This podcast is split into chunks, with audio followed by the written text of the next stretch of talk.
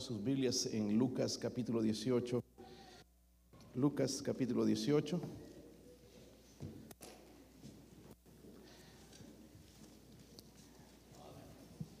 Muchos de los últimos mensajes, hermanos, he usado Lucas. Es, eh, en mi tiempo devocional encontré muchas cosas nuevas que quizás puedan ayudarle a usted también. Lucas 18, ¿lo tienen, hermanos? Vamos a poner de pie, hermanos. Yo sé que están ansiosos de leer la Biblia. Después de haber comido todo eso, comieron ahora para la acción de gracias.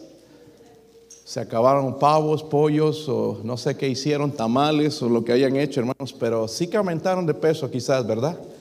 Ya empezó, hermanos, la... Vamos a apagar este micrófono, hermano, tengo problemas con el micrófono. Ponerme este, hermano. ¿Sí tienen Lucas 18? Lucas 18, versículo 1. ¿Están ahí?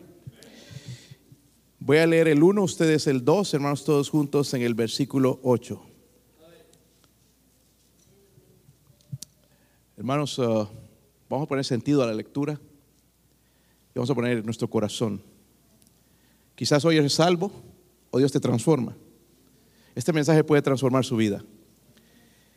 Muchos cristianos caídos, hermanos, y, y, el Señor regresa. Yo no quisiera que me encuentre así a mí. Yo le pido que ore por mí, ese es mi deseo, hermanos, que el Señor me encuentre listo. ¿Estás listo para la del Señor? Si no, no es porque no sabes, sino porque no quieres. toma una decisión por Cristo. Venga a adorarlo. Y le dije a los jóvenes, ¿a qué venimos a la iglesia, hermanos? Adorar. Y algunos ya le estamos dando eso. Problemas, enojo, amargura. Eso es lo que le trajimos a Dios. vamos a cambiar nuestra actitud, hermanos, y dejar que Dios nos hable. Versículo 1 dice, también les refirió Jesús una parábola sobre la necesidad de orar siempre y no desmayar.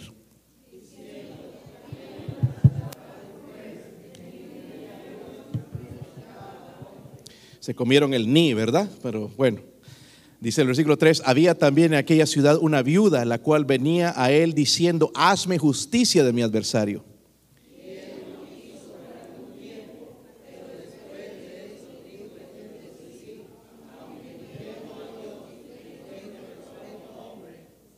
Sin embargo, porque esta viuda me es molesta, le haré justicia, no sea que viniendo de continuo me agote la paciencia. ¿Y acaso Dios no hará justicia a sus escogidos que claman a Él día y noche? ¿Se tardará en responderles? Os digo que pronto les hará justicia, pero cuando venga el Hijo del Hombre, hallará fe en la tierra. Buena pregunta. Cuando venga el Hijo del Hombre, hallará fe.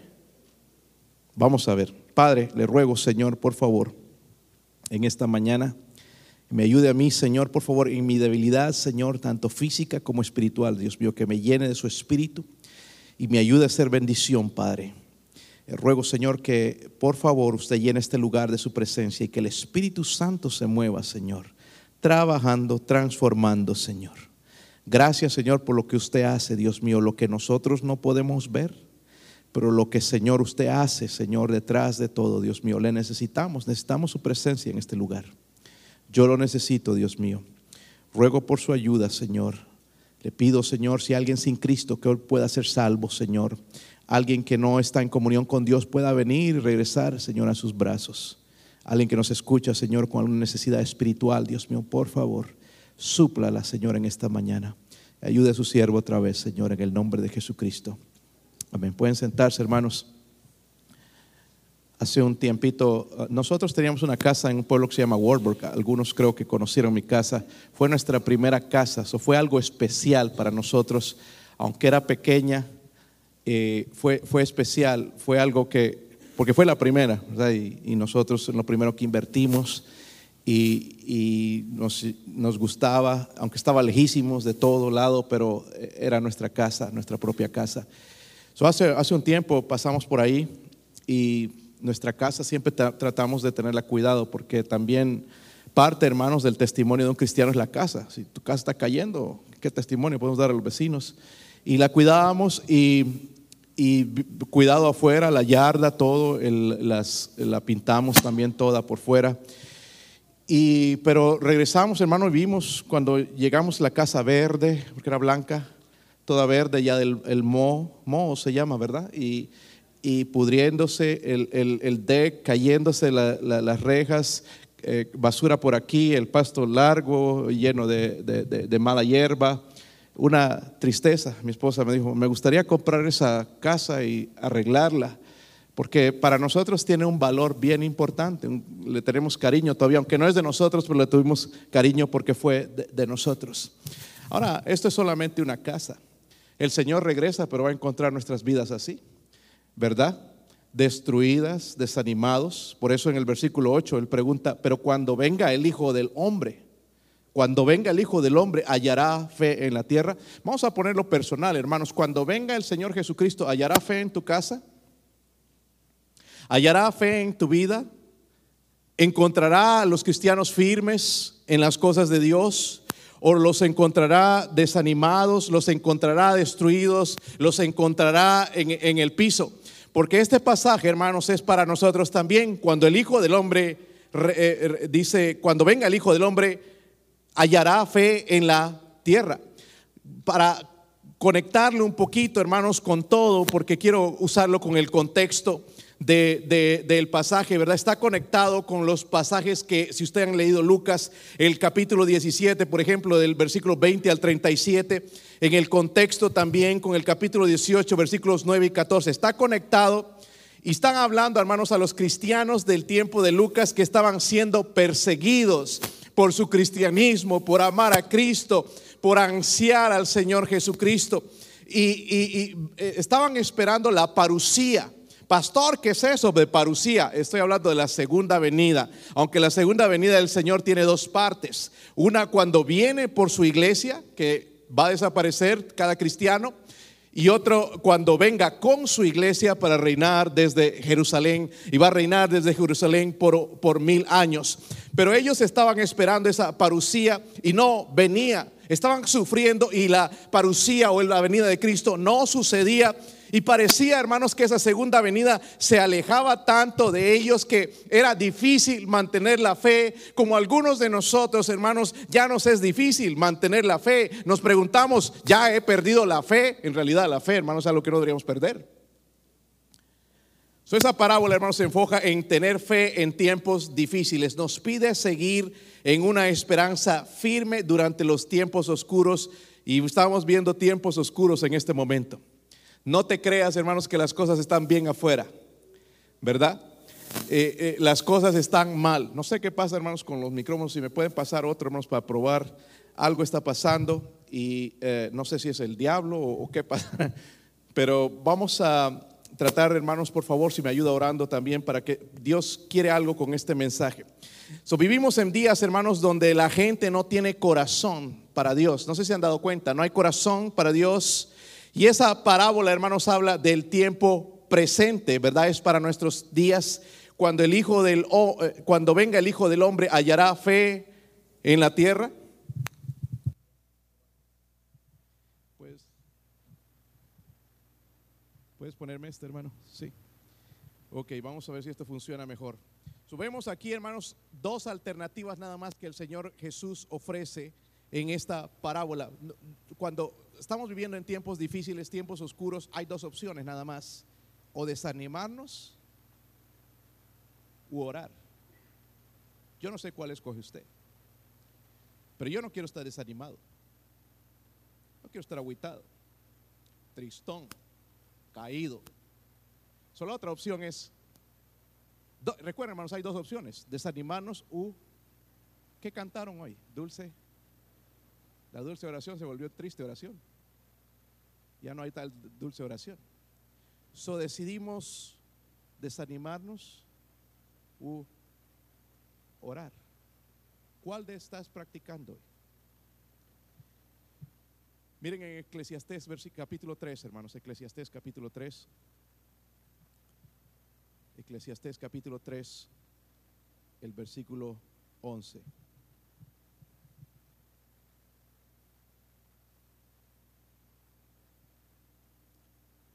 Si lo tienen, hermanos.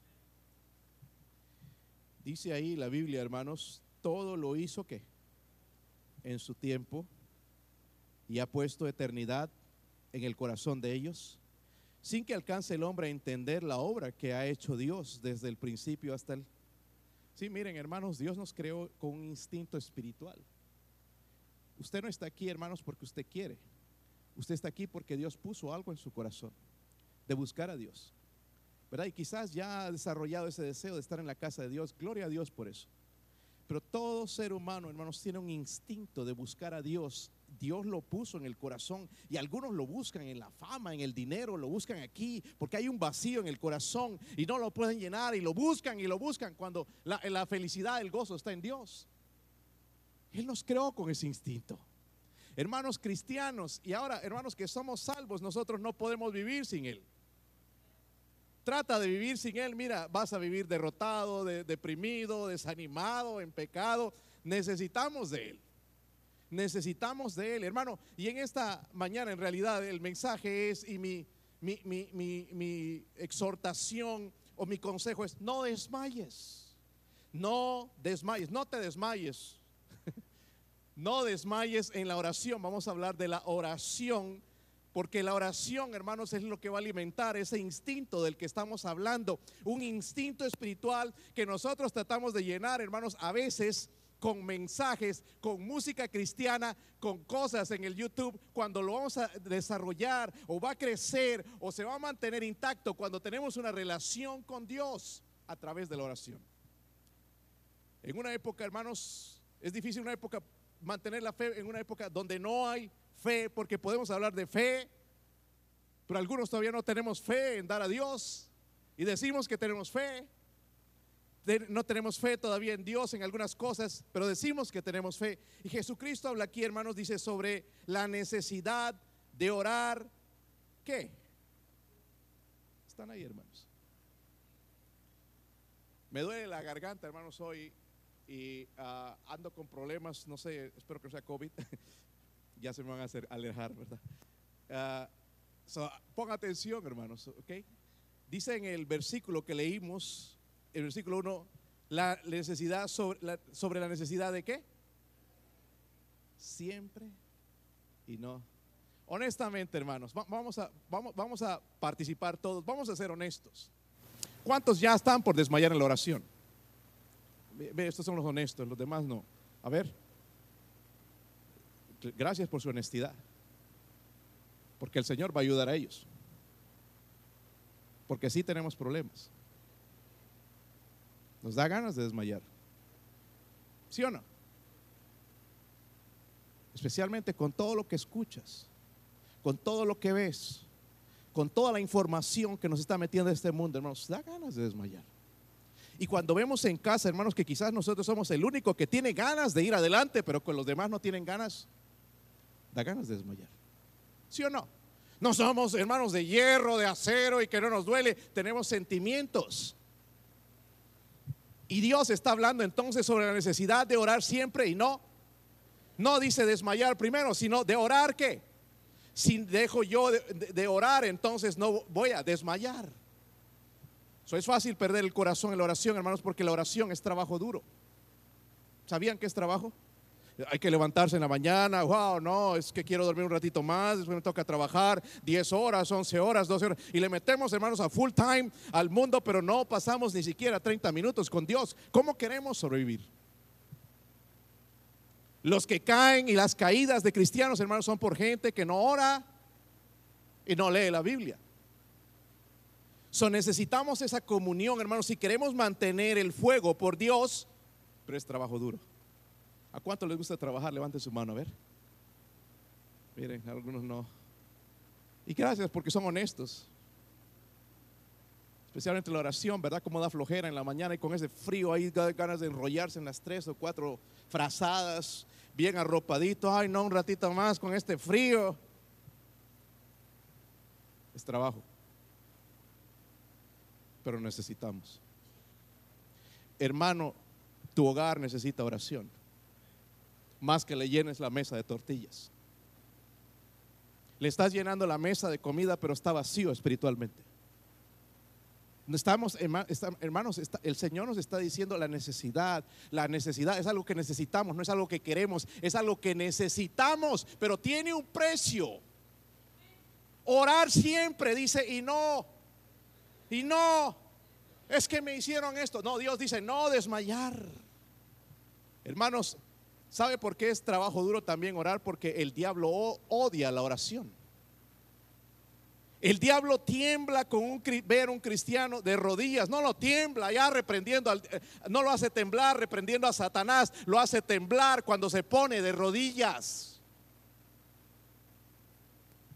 Si la oración, hermanos, no tuviera poder, sería fácil. ¿Sí o no? Estaba leyendo un artículo de, un, una página de noticias cristianos que me envían y y decía ahí que hay tantas aplicaciones ahora para la oración. Si tú quieres orar a las 3 en la aplicación, pero tú sigues hasta las 10 de la mañana. Pero ya oraste a las 3 por medio de tu aplicación. Y esta aplicación donde hay devocionales y cosas y que le hacen sentir bien bonito a la gente y todo. No, Dios quiere tiempo personal contigo. Quizás no hay nada pecaminoso en esas aplicaciones, pero hermanos, es tratar de sustituir algo que nosotros necesitamos, dice Dios, es una necesidad de orar siempre. Orar siempre, estés desanimado, tengas ganas, no tengas nada, eh, ganas, estés enfermo, no estés enfermo. La necesidad de orar siempre. Mucha de la gente, hermanos, que va a abandonar la iglesia es gente que no ora, no tiene comunión con Dios. Vamos a desarrollar la historia, hermanos, porque sí cae como para nosotros, ¿verdad? Como anillo al dedo, para todos. Para todos nosotros, hermanos, no se dicen ustedes, para todos nosotros. So nos conviene entonces que, nos hable el Espíritu Santo hoy, ¿verdad? Y nos ayude porque, miren, ya estamos, ya, ya hayamos tirado la toalla quizás en la oración tirar la toalla, lo inventaron el boxeo, ¿no? Cuando el pobre boxeador le están dando allá una paliza, ya sale sangre por todos lados, y le tiran la toalla para que no lo maten al pobre. Algunos de nosotros estamos tirando la toalla en lo más importante en nuestra vida. La necesidad de orar. ¿Qué? La necesidad de orar. Y no, hermano, no, hermana, no desmayes. Miren el versículo 2. Versículo 2.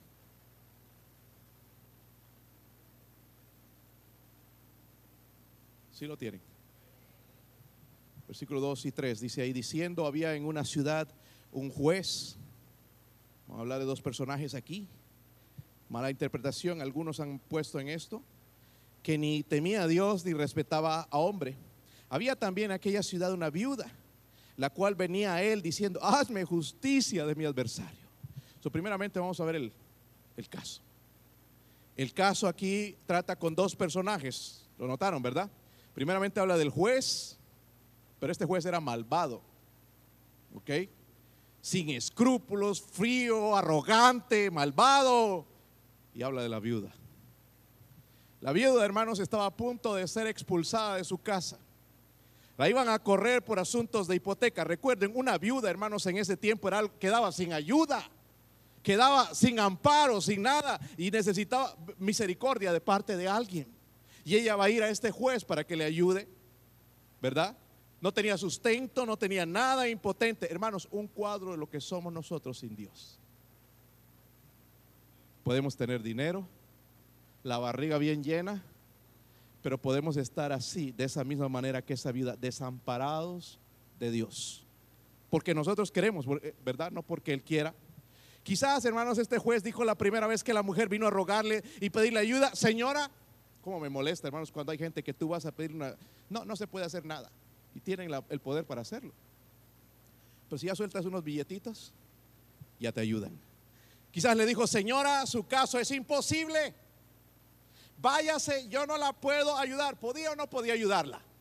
Sí podía, pero era un juez injusto. Pero ella siguió insistiendo. La primera vez le negaron, la segunda vez, la tercera vez, la cuarta vez, hasta que le llegó aquí al juez insistiendo, hazme justicia de mi adversario, me quieren quitar, Señor juez, lo único que yo tengo, ayúdame, no tengo más ayuda. Y rogando y rogando y rogando a esta pobre mujer. Su caso era imposible. para este juez, según él, ¿verdad? Al igual, hermanos, esta viuda quizás hay casos aquí en nuestra iglesia o quizás en los que nos escuchan necesitan la intervención de Dios, casos imposibles donde no hay nada que ya puedas hacer al punto, hermanos, que ya no crees en la oración, quieres desmayar, quieres tirar la toalla, no sé si funciona esto del cristianismo, no funciona para mí, no es bueno para mí, pero déjame decirte que Dios es Dios para todos, pero el problema, hermanos, es que no entendemos la necesidad de orar siempre y no van a venir pruebas, van a venir problemas. Pero le dice no desmayar, ¿verdad? No desmayar en la... A propósito, hermanos, ¿saben lo que es oración? Algunos no entendemos lo que es orar. Orar es nada más comunicarse con Dios, es hablar con Dios, ¿verdad? Pero como dije, al, mismo tiempo, hermanos, es trabajo duro, por eso no lo hacemos. Es fácil libertar tres horas de televisión, ¿sí o no? Películas, ¿cuántas viste este fin de semana? Pastor, ni, me puedo ni contar. ¿Por qué se hace fácil? ¿Por qué se hace tan difícil orar? Y Dios dice, ora, la necesidad de orar, no de ver películas o de andar en el internet o de andar en cosas malas, sino dice la orar, orar siempre y no. Sabemos el caso, hermano, de esta mujer, el caso era imposible iba a perder todo lo que ella tenía, iba a perder su casa, era lo único que tenía, no había de dónde ir a conseguir un trabajo, no podía una viuda. Eso necesitaba la ayuda del juez. Hermanos, si ese juez definitivamente no representa a Dios, ahorita lo voy a mencionar eso, pero vemos primeramente el caso. Miren el versículo 2 otra vez. Si lo tienen, hermanos. Ya están despertando. ¿Cuántos necesitaban un día más de vacación? más lagarto se vuelve uno, hermano, más aragán. Este, ya es bueno que regresen a la escuela, al trabajo mañana. Si no se vuelve perezoso, la carne le gusta eso. Versículo 2, están ahí. Había en, una, eh, en una ciudad un juez que ni temía a Dios ni respetaba qué. Ya vimos del juez, miren el versículo 4. Y él no quiso por algún tiempo, pero después de esto dijo dentro de sí, dentro de sí, aunque ni temo a Dios ni tengo respeto a hombres, sin embargo, porque esta viuda me es molesta, le haré justicia, no sea que viniendo de continuo me agote la paciencia. Mira el versículo 6. Y, él eh, eh, y dijo al el Señor, oíd lo que dijo el juez injusto. ¿Acaso Dios no hará justicia a sus escogidos que claman a Él día y noche? ¿Se tardará en responderles?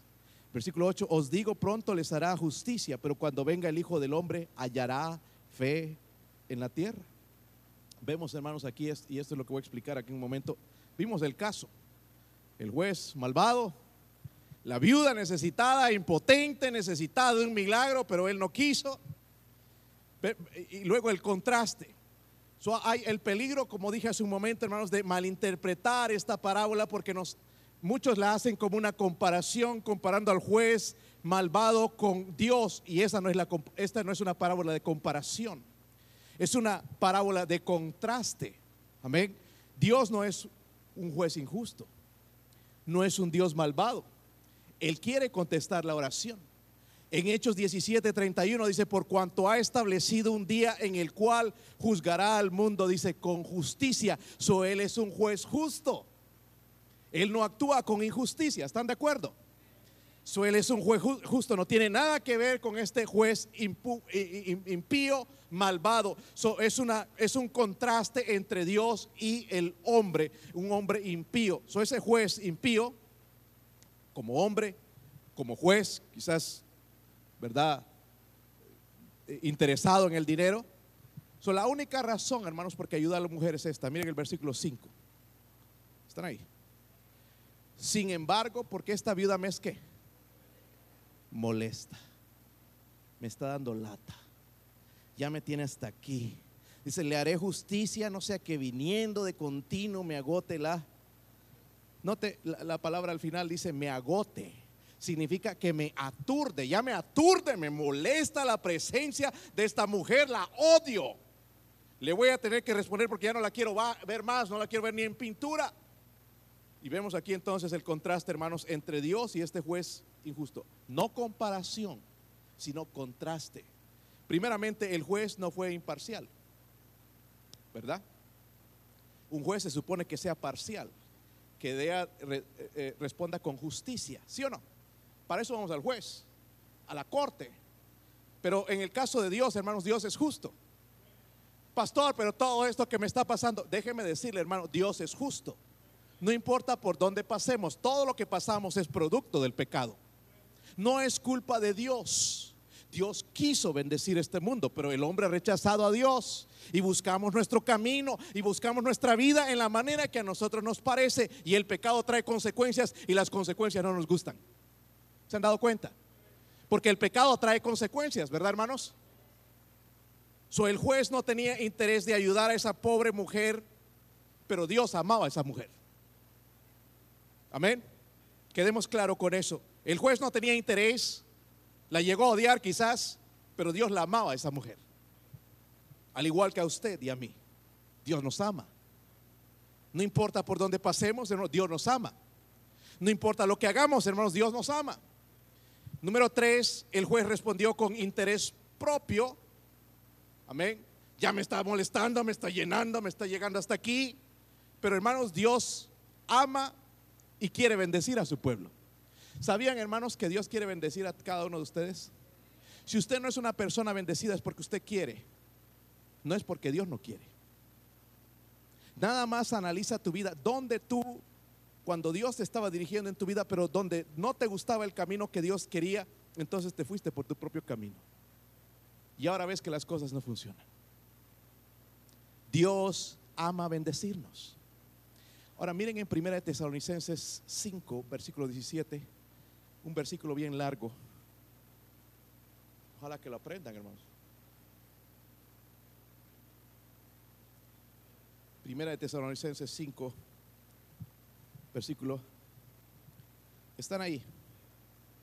Están ahí, hermanos. Los dormidos también están ahí. Orad sin. Orad sin. Sin César. Orad sin. ¿Sabemos lo que significa eso? Nosotros vemos televisión sin cesar. Estamos en el internet y en el Facebook sin cesar. Pero Dios nos dice, orad sin.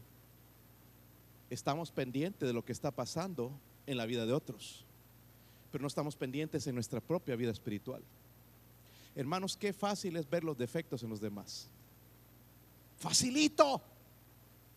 Pero qué difícil es ver lo que está sucediendo en mi hogar, que mis hijos andan frío con Dios, que no quieren nada con Dios, que, que nada más en la pura apariencia, que vengo el domingo como cristiano, pero en realidad en casa estoy bien lejos de Dios y no quiero nada con Dios. Me tienen que obligar, me tienen que decir, me tienen que hacer cuando esto no debería suceder. El problema, hermanos, es que nos hemos olvidado de que orar es una necesidad. Es una necesidad. Orad sin. Hermanos, eso habla de una vida de oración. Ay, pastor, ¿y qué quiere que esté orando todo el tiempo? ¿Y cómo es que puede estar en el teléfono todo el tiempo? Eh, la vida, lo que Dios está diciendo, hermanos, es tener una vida de oración. Hoy me llamó alguien esta mañana temprano, mientras me contaba la historia, yo ya estaba orando por esta persona. Ayer que me llamaron también por- con, con un accidente de un joven en una compañía que yo trabajo como capellán, mientras me estaban contando la historia, yo estaba orando. Es una vida de oración. Pero nosotros no tenemos esa eh, vida de oración. Ay, espero que te mejores, espero que te vaya bien. ¿Por qué no oramos? Eh, miren, hermano, más bien cuando alguien te venga con un problema, si está ahí, entre, eh, tienen confianza, hermano, hermanita, déjame orar por ti. Pónganse a orar. Amén. Necesitamos orar. Está hablando de un espíritu de oración dispuesto a depender de Dios en todo momento. La oración, hermanos, es una actitud de mi vida. Amén. Pasa un problema, inmediatamente ya sé dónde acudir, no al banco, sino a Dios. Pasa un problema, hermanos, sin pensar a dónde, a quién voy a llamar. Sí, primeramente debo llamar a Dios. Amén. Pero el problema es que algunos de nosotros llamamos a Dios solamente cuando tenemos problemas. So, el Señor nos enseñó, hermanos, que la oración es un privilegio. ¿Por qué lo vemos como una carga? ¿Cuántos creen en la oración? Porque parece que estoy hablando a las paredes. A ver, levante su mano. Quiero ver las manos de los que no creen. Me gustaría hablar con ustedes. ¿Sí creen en la oración, hermanos? ¿Por qué no oran? Yo debería orar antes de venir al servicio. ¿Sabe? Ay, que no tengo ganas, ando medio aquí. ¿Por qué no oras que, que el mensaje sea una bendición a alguien más? Si ya a ti ya tienes la cabeza dura, alguien más. Tienes el corazón duro, alguien más. Señor, yo ya, ya he endurecido mi corazón, pero por sus misericordias, hable a alguien, Señor, que su vida sea transformada. Pero venimos, hermanos, ahí con nuestros problemas. Como si tuviéramos la culpa nosotros. Se meten en problemas, después se los como culpables nosotros. Culpa de alguien más. Y el problema, hermano, está que no oramos. Miren en Mateo 6, 9, hermanos, Mateo 6, 9.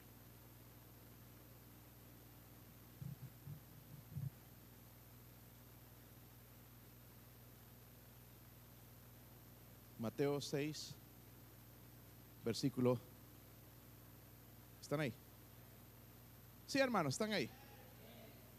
Dice el modelo de oración, no es la oración del Señor Jesús. Padre, ¿qué? Que estás.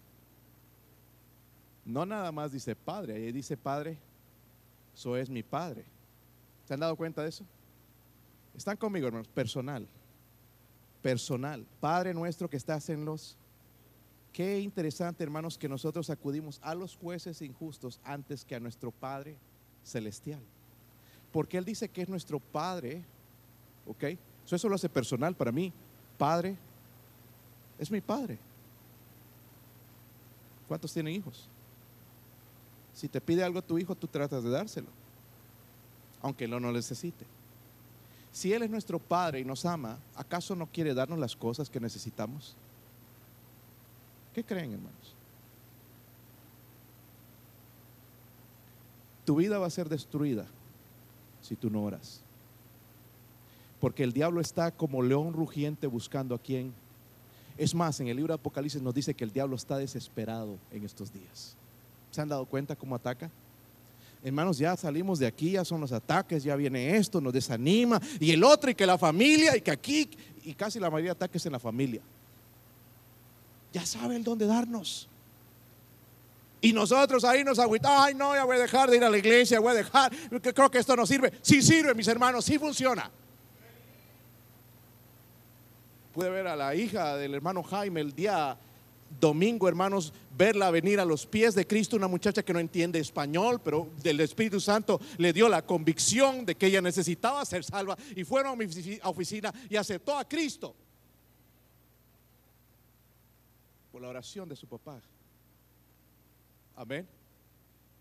Dios sigue contestando la oración. El día de domingo tuvimos 170 aquí, ¿verdad? Le dije, hermano, hermano Marco, vamos a orar un día antes, vamos a orar o en la visitación, 170, 170 exacto. Yo oré por 170, yo sé que ustedes no, pero yo oré por 170. Dios contesta la oración y pastor, ¿qué tiene de importante eso? Gente fue salva. Gente escuchó el Evangelio. Gente escuchó la palabra de Dios. Gente va a ser impulsada o, aconsejada o exhortada o retada a orar. Pero nosotros ya no creemos en la oración. Creemos más, hermanos, en las cosas si les enviamos un video. ¿Sabe, hermanos, que puede cambiar más que un video nuestras oraciones? En secreto, Dios recompensa en. Ay, ¿sabes qué? Está adorando para que dejes de ser un sinvergüenza. Y es, estás predicando tú y no dejas a Dios hacer. ¿Tiene familiares inconversos? ¿Cuánto tiempo oras por ellos? ¿Cuántos tiempos has escogido un día para ayunar por ellos? Creemos en esto todavía, decimos. Dios salva vidas. Dios sigue salvando vidas. So, miren, hermanos, y por último ahí en el versículo 1, el consejo, el consejo de Dios. Vimos el caso, el contraste y por último vemos el consejo. Si lo tienen. También les refirió una Jesús una sobre la necesidad de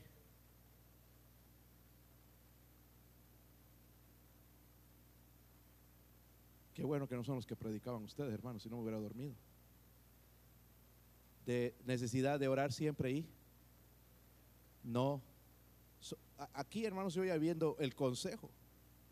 Porque primeramente Dios, Jesús nos llama a un compromiso con la oración. La necesidad de... Es, es un compromiso. ¿Orar qué? Los primeros del mes, ¿sabía que son días de qué? Los primeros meses, días del mes. ¿Qué pasa? ¿Qué nos mandan? Voy a terminar el mensaje y todavía no puedo despertar la congregación. ¿Qué nos mandan? Bueno, los que pagan cuentas, los que viven del gobierno no pagan nada. Pero, este, ¿qué nos mandan los primeros días del mes? ¿Las qué?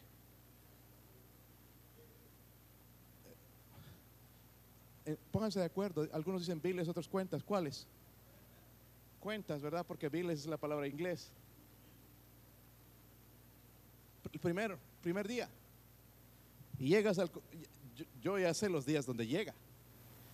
Ay, ahí llegó la, de la luz. Y cuando lo abres, 200, 250, 300. Ah, qué dolor. Pero llegan. Y saben que hermanos hay que pagarlo. ¿Sí o no? Hay la necesidad. Si no pago la luz, hermano, me van a quitar la luz. Y ahorita en el frío, hermanos, ¿qué le hacemos? Necesitamos la luz. En otro tiempo ahí a leña y lo que sea, pero necesitamos la corriente. ¿Sí o no? La bomba de agua funciona corriente. Son cosas que necesitamos. ¿Sí o no? Y tenemos un compromiso, hermanos, con el cable, tenemos un compromiso con la compañía de luz, tenemos un compromiso con el banco, tenemos compromiso con todo. Pero Dios quiere un compromiso con Él. La necesidad de orar siempre. La necesidad de orar siempre. también nos aconseja porque dice no desmayar. ¿Qué habla eso? De constancia. Ahora le voy a dar unos ejemplos, hermanos, en la Biblia, a ver si esto nos despierta. Mateo 15. Mateo 15, versículo 21.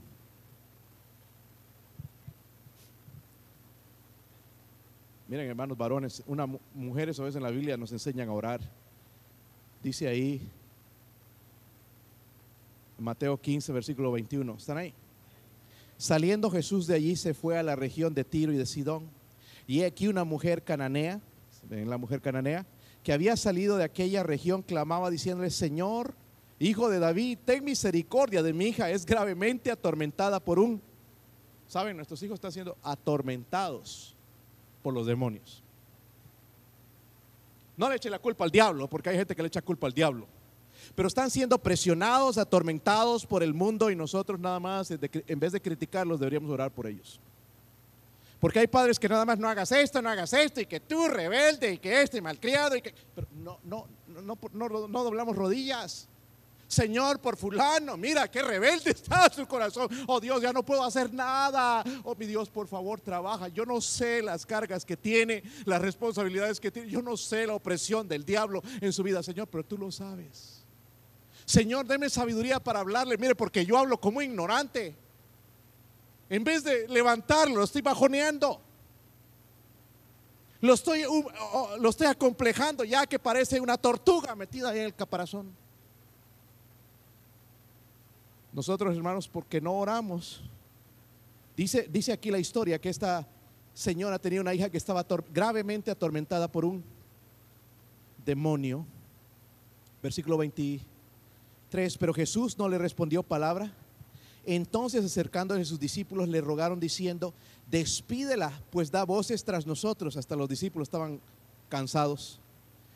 Él respondió, dijo, no soy enviado sino a las ovejas perdidas de la casa de Israel. Entonces ella vino y se postró ante él diciendo, Señor, socórreme. Recuerden, primero vino al Señor, ¿verdad? Y no, la, no ninguna palabra escuchaba, pero se fue más, ahora se postró ante él. Eso me está hablando de ser consistente. Y no solamente eso. ¿Qué versículo estamos? 26 dice respondiendo, él dijo, no está bien el tomar el pan eh, de los hijos y echarlo a los perrillos. Ella dijo, sí Señor, pero aún los perrillos comen de las migajas que caen de la mesa de sus amos. Entonces respondiendo Jesús dijo, oh mujer, grande es tu fe, hágase contigo como... Oh, hermanos, son palabras del Señor. Hágase contigo como quieras. Tu hija es sana desde este mismo momento. Porque tú has insistido, has sido constante, no te, no te entristeciste con lo que yo dije, has continuado, me estás mostrando que tú tienes más fe que muchos de estos judíos. Consistencia. Hay otro ejemplo en la Biblia, hermanos, miren en Génesis, ya hemos hablado de este antes. Jacob también. Jacob en el Génesis 32, versículo 24, vemos la insistencia de la mujer cananea. Para poder entender esa palabra, no desmayar. ¿Qué, hubiera hecho usted, hermano, si el Señor le hubiera dicho no? Quizás nos íbamos. Dijo que no. Pero esa mujer insistió, insistió y su hija fue sanada. Versículo 24. ¿Sí lo tienen? Dice Así quedó Jacob que solo y luchó, con el varón. Ese varón es Jesús, ¿ok? Es una cristofanía, una aparición de Cristo en el Antiguo Testamento, hasta que rayaba el alba y cuando el varón vio que no que podía con él, no era una lucha, hermanos, a cuerpo a cuerpo, sino en oración, tocó en el sitio del encaje de su muslo y se descoyuntó el muslo de Jacob mientras con él luchaba. So, la insistencia, hermanos, de Jacob. De orar, de pedir, Señor, bendíceme, Señor, bendíceme, Señor, cámbiame. Me llamo Jacob, el engañador, el tancero. Señor, cámbiame, por favor, cambia esta vida. Estuvo hasta que rayaba el alba por varias horas. Y Dios le respondió, ¿verdad? Dios responde la oración. Están en Génesis, hermanos, ahí cerquita, en el capítulo 30. Otro ejemplo de otra persona que rogaba o por lo menos debemos imitar su deseo. Génesis 30, versículo 1. Si lo tienen? Dice, viendo Raquel que no daba hijos a Jacob, tuvo que envidia de su hermana, porque recuerden la trampita que le hicieron a Jacob, ¿verdad? Le dieron a la mayor, le dieron gato por liebre la mayor por la menor. Él amaba a Raquel, pero el papá lo engañó así como era él y le dio a Lea. Y entonces, pero él trabajó otros siete años más porque Raquel, porque la amaba. Pero había un problema con Raquel. No podía tener hijos. Y el no tener hijos, hermanos, en ese, en ese tiempo era, wow, qué desgracia. Hoy la gente no quiere hijos. Pero en ese tiempo, hermanos, la gente quería hijos. Mientras más tenía era mejor. Dice, tuvo envidia de su hermana porque Lea sí ya tenía. Y decía Jacob, dame hijos o si no me muero. Señor, dame tu poder o si no me muero. Dame, Señor, el corazón de mis hijos o me muero. Señor, ayúdame en matrimonio, Señor, o me muero. Ayúdame a ganar almas. Ayúdame a hacer algo por ti, Señor, o me muero. Consistencia en la oración. Recuerda esto, hermanos, los retrasos en la oración no son para para cambiar a Dios, sino Dios cambiar algo en nosotros.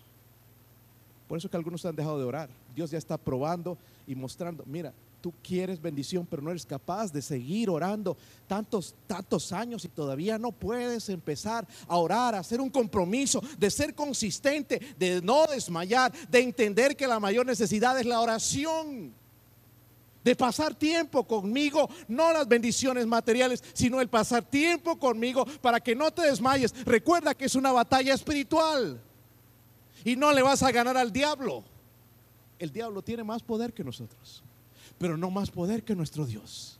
Mayor es el que está en nosotros que el que está en el mundo. Pero para eso debo practicar mi fe, practicar mi fe en por medio de la oración. Si yo no oro, no soy una persona de fe. Su perseverancia en la oración, hermanos, trae un elemento transformador en nuestra vida. Va a construir el carácter de Dios mismo en nosotros. Vamos a tener el carácter de Dios. Por eso cuando hablan mal de nosotros no vamos a responder en la misma manera. Vamos a responder como Dios respondería. Amén. Vamos a ver las almas como Dios las ve, porque a través de la oración me comunico con Él y estoy entendiendo su corazón. Primera dije, dije que debemos en la oración, hermanos, tener compromiso, ser consistentes. Pero miren el versículo 7, dice, ¿Y acaso Dios no hará justicia a sus qué? Que claman a Él qué? Recuerdan que hablamos del juez injusto, ¿sí o no? Y nos compara entonces y nos dice, ¿acaso Él no hará justicia? ¿No hará justicia a sus escogidos que claman a Él día? En, miren esto, ¿se tardará en responderles? Os digo que pronto les hará qué? Ahora, recuerden, el tiempo de Dios no es el tiempo de nosotros. Nosotros queremos las oraciones contestadas así, como cuando metemos los, la comida en el microondas. Un minuto. Tarda más, ya hermanos, ya demasiado tarde. Vamos a la fila, hermanos, de los restaurantes rápidos, queremos que nos atiendan así. Todo rápido. Pero Dios, hermanos, mil años es como un día. Mi mamá tuvo que orar por su siervo por 15 años para que yo conozca a Cristo. Y nosotros queremos que nos conteste así. ¿Cuántos hemos abandonado la oración ya por nuestros seres queridos? Levante su mano honestamente. Gracias por su, sinceridad. este mensaje es para nosotros. Porque Dios dice la necesidad de y no que. Pero ya hemos desmayado, ¿verdad? La necesidad de orar y no desmayar. Dice, se tardará en responderles, os digo que pronto les hará qué? Justicia. Miren el versículo 8. Se menciona ahí, hermanos, el consuelo final, versículo, sí lo tiene, versículo 8. Dice, os, os digo que pronto les hará qué. Pero hay algo interesante aquí que yo lo paso o lo pasaba. Dice, pero cuando qué? ¿Va a venir el Señor o no? Es nuestro consuelo final. Y estaban cantando la dulce oración. Y verdad, hasta que el momento que Él venga, ya en el cielo, ya no vamos a orar porque lo vamos a tener a Él. So, en este momento, hermanos, nuestro deber, nuestra necesidad es orar qué? ¿Orar qué? ¿Desanimados? También desanimados. ¿Enfermos? Ay, es que hoy me duele la cabeza, no voy a orar, voy a saltar. Pero no saltas de ver televisión, ¿verdad? No sabemos de memoria de los canales. 808. Y no sabemos dónde están nuestros libros de la Biblia. No sabemos lo que dice Lucas 18, hermanos, cuando está diciendo la necesidad de orar siempre y no nos conocemos, hermanos, las aplicaciones, nos conocemos la, vida de los demás, pero no sabemos el corazón de nuestro Dios porque no oramos. Y Él dice que no desmayemos. Sobre el versículo 8, cuando el Hijo del Hombre hallará, venga el Hijo del Hombre, hallará fe en la tierra. Su casa hallará fe en su... No estoy preguntando a la iglesia. En tu casa es un hogar de fe. ¿Sabes por qué ya no hay fe? Porque no hay oración. En la casa se, ha dedicado a todas otras cosas y que ver aquí, que ver mensajes en el YouTube y que espiritual soy. No, no, no. ¿Dónde está mi tiempo personal con Dios? Dios tiene que hablarme a mí, hermanos, como con este mensaje que estoy compartiendo con ustedes. Dios tiene que hablarme a mí personalmente. Pero vivimos en días donde ya agarramos un devocional preparado y está bien. Ya está listo, ya alguien meditó en eso y, nos es de bendición. Pero ¿por qué no encontrar Dios? Háblame, Señor, a través de este libro. Abre mis ojos para ver las maravillas de tu ley, Señor. ¿Habrá algo que puedo cambiar o aplicar en mi vida? Algo. Hay un mensaje para mí, directamente para mí, en este día. ¿Cómo puede venir eso, hermanos, si no oramos? ¿Cómo pueden cambiar su actitud nuestros familiares, hermanos, si no oramos? Y las cosas que estamos viendo. Y va a empeorar. La necesidad de orar siempre y no. So, el peligro, hermanos, de perder la esperanza al final, cuando el, el Hijo del Hombre venga, eh, hallará fe en la tierra.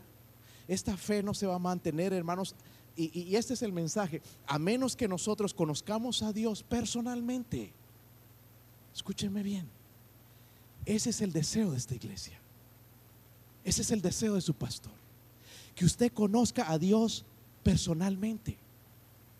Si yo les haría preguntas acerca de Dios, algunos sabrían qué decirme. Piensan que Dios es un Dios enojado con la cara larga y enojado con el mundo. Y Dios no es ese Dios, es un Dios gozoso. Un Dios esperando a las almas. Dice que está esperando a que la gente se convierta para Él traer su juicio. Que todos se le escuchen el Evangelio en el mundo, hermanos, para ser salvos. Pero Dios no está así con nosotros. Algunos desafiamos con la mirada. Ese no es nuestro Dios. Ese es el Dios de los musulmanes. Ese es el Dios de otra gente, hermanos, pero no es nuestro Dios. Nuestro Dios dice que es amor. Si nuestro Dios es amor, nos ama y nos está esperando cada día. Por eso dice la necesidad de orar, ¿qué? Hoy, mañana, el martes, el miércoles, el jueves, no, ya como que no, ¿verdad? Ya llega el tiempo de la iglesia. Jueves también. Viernes, sábado, no, domingo es la iglesia, ya, ya oro. Domingo también. Y no. Es interesante, hermanos, Dios conoce todo lo que nosotros le prometemos. Yo sé todas las promesas que le he hecho al Señor y todas las que no he cumplido. Y me hace sentir mal. Porque muchas de las promesas que le he hecho no han sido hechas en oración, sino por emoción. ¿Entienden? Ahora, ¿será que este Dios que espera hablar conmigo me podría guiar en mi trabajo? ¿Dónde debo trabajar? ¿Dónde debo ir a la iglesia? ¿Con quién me debo casar? ¿Debo eh, prestarme ese dinero? ¿Será que Él me puede guiar a través de esto? Pero ¿por qué no lo sé? porque no.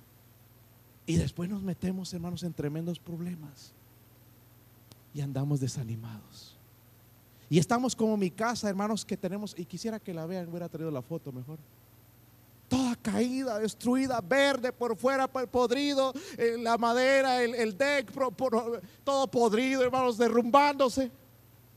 Y así no está nuestra vida espiritual. Cuando el Hijo del Hombre cuando venga el Hijo del Hombre hallará fe en la tierra. Hermanos, recuerdan que tenemos nada más dos alternativas. Usted va a escoger hoy. Yo voy a hacer una invitación en este momento.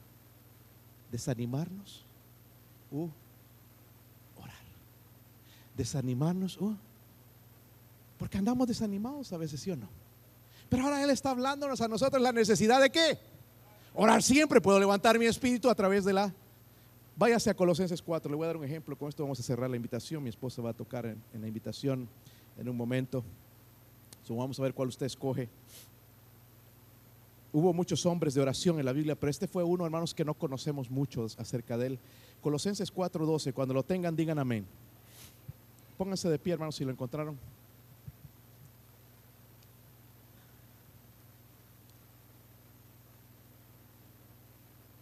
Las hermanas que van a tener hijos varones, aquí está un buen nombre para su hijo, Epafras. Aunque no suena bien, se van a burlar en la escuela, pero el nombre de este hombre significa pleno, plenitud, lleno. No lleno de comida y de leche, sino lleno del Espíritu Santo. Colosenses 4:12, ¿sí lo tienen? Mire, dice ahí, os saluda que Epafras, el cual es uno de Estamos hablando de un laico, no de un predicador. Una persona como cualquiera de nosotros aquí, un laico. ¿Sí o no? Y mire lo que se dice de, de Epafras, el cual es uno de siervo de qué? Eh, eh, escúcheme, ¿eres siervo de Cristo? Él es siervo de Cristo. Miren esto, hermano, siempre que rogando que encarecidamente espérense, rogando que. Suele entendió la necesidad de orar siempre. Él no tenía la Biblia completa en sus manos, pero él entendía la necesidad de orar. Pero no oraba por él, rogando encarecidamente por. Ya no oraba por el Señor, dame esto, dame el otro, dame vestido, dame casa, dame, dame hacienda, que pueda pagar mis deudas.